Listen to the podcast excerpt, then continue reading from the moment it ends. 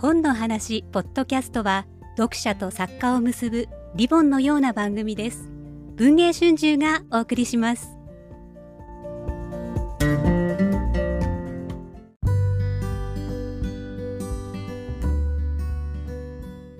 えー本の話ポッドキャストをお聞きの皆さん本日はなんと私たち京都丸山公園長楽館というところに来ております。はい。スペシャルゲストお二人すごいですよ皆さん作家牧目学さんと門井義信さん。オール読み物の読者の方にはおなじみ歴史散歩建築対談。おなじみのコンビが実はそんなに久しぶりでもないんです そうですね。3月21日に神田明神さんとのコラボイベントでお二人にはあの神田の街を散歩していただいて、トークイベントやっていただいたばっかりなんですけれど大事なのは京都の地でお二人が揃うということなんですね初めてですよね。ありましたっけ？実は初めてではなくて2 回目でございます初めてじゃなかった2回目でございます申し訳ない。一緒に本出してるのに、しかしですね京都編出してるのにひどい話でした。何年前でしょうね申し訳ございません。も結構これがね久しぶりなんですねう10年10年ですか？それは。はい申し上げます今文春文庫から大好評発売中、僕らの近代建築デラックスに収録されてます。京都散歩。うん。これをお二人うん。やっていただいたのが何年でしょう2010年7月1日。わということなので。13年前です。ほぼちょうど13年前。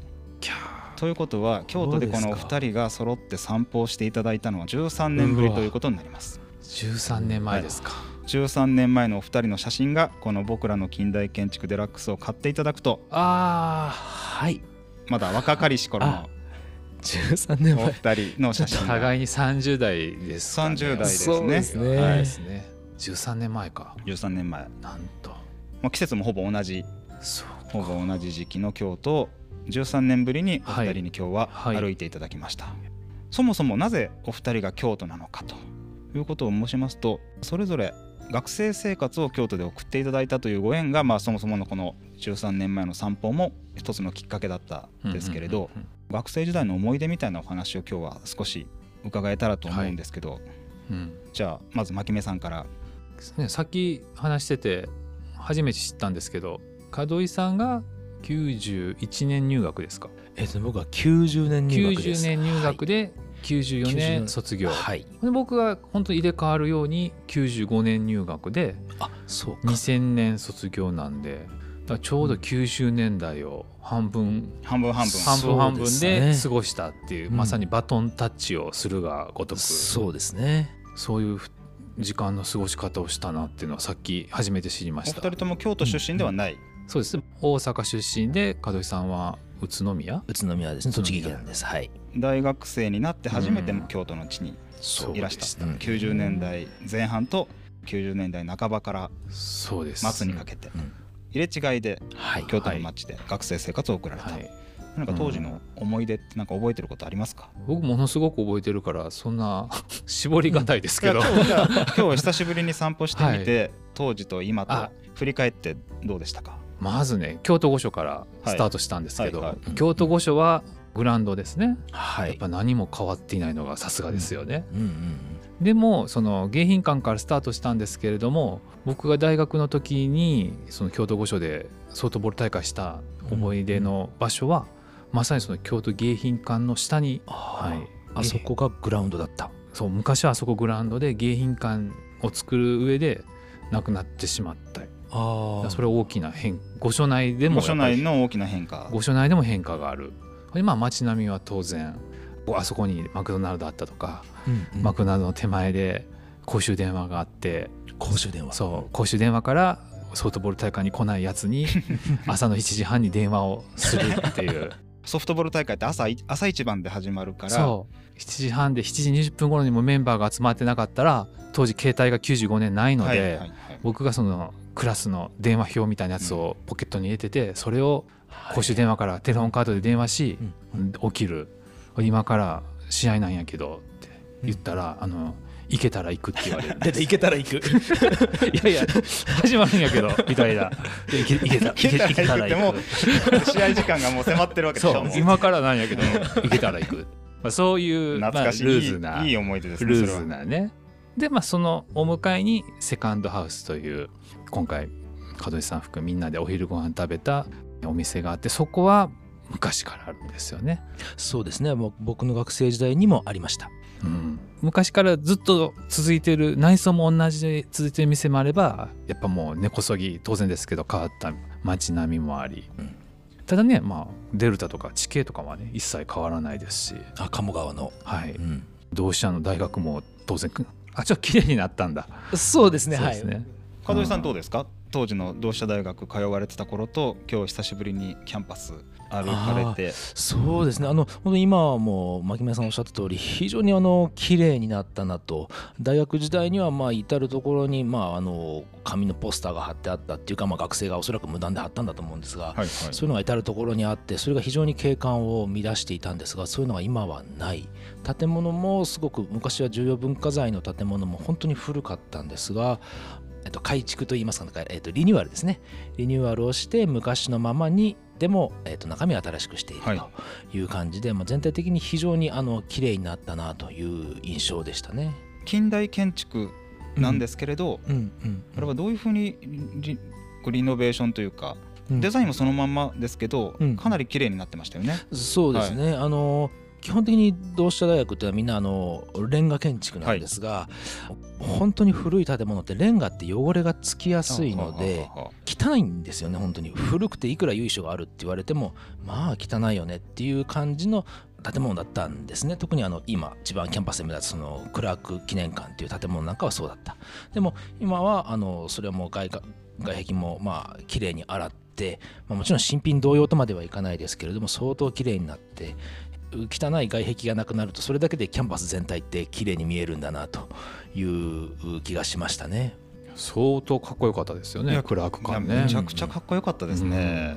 絵になると言いますか、ははい、だからね我々こう13年前に京都建築散歩やったわけですけどまだまだ散歩できそうな場所が今うん。日ぐるっと一回りしただけでもまだまだいっぱいありますね。うんうん。ね聖国寺なんてものすごく有名だけど恥ずかしながら今まで入ったことがなく、はい、初めて訪れるとかね、そんな同志社大学のキャンパスのすぐ裏手にうん広大な面積でそうなんです、はい。宗国寺立ってるとは思いもよりませんでした。そうですね。本当にあの実は禅寺としてはすごくお寺で臨済宗のお寺なんですけれどもと我々が誰でも知ってるあのいわゆる金閣寺銀閣寺ですね六音寺えー慈照寺。あれは小国寺派に属してるんですね。つまりその金閣銀閣をまあ傘下に従えてると言ってもいいぐらいのもんなんで格式的にはものすごく高い、まあ、従っていい文化財もたくさん持ってるっていうことで、まあ、僕も学生時代は正直あのそんな意識はなくただ近くにお寺があるなぐらいの印象だったんですけれどもそういう点ではまだまだ発見のしどころっていうのはあるなと思いました。